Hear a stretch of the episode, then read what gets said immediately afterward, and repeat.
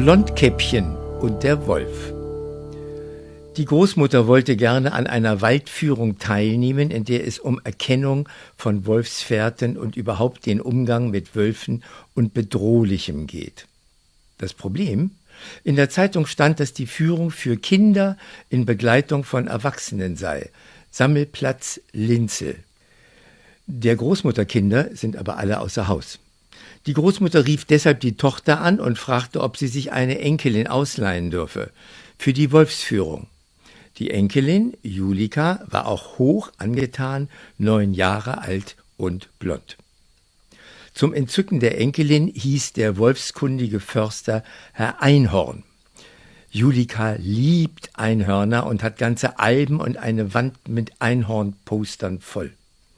Außerdem, für den Ausflug zu den Wölfen gab es für etwaigen Ernstfall schließlich Einhorn gegen Wolf. Soweit der Anlass und nun das Denken darüber.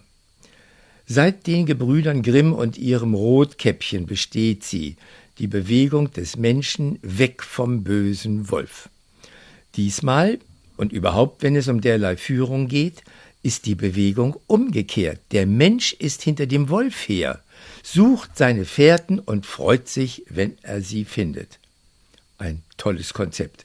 Zum einen aus altbekannten psychologischen Gründen heraus, dass durch offene Beschäftigung mit Bedrohlichem die Bedrohlichkeit abgesenkt werden kann. Die Umgangssprache empfiehlt, dem Feind ins Auge zu sehen. Sigmund Freuds Variante Erinnern, wiederholen, durcharbeiten. Erinnern, wiederholen, durcharbeiten. Zum anderen, weil sich diese Konzepte des ruhigen Auges die mögliche Gefahr betrachten, anbieten zur Nutzung in ganz anderen Bereichen. Mit der Sorge um eine Bewegung wie die der völkischen Siedler wird auch so umgegangen. Sich beschäftigen mit ihnen, kundig machen, was Botschaft ist, was Absicht. Wenngleich der Vergleich hinkt, denn der Wolf steht noch unter Schutz.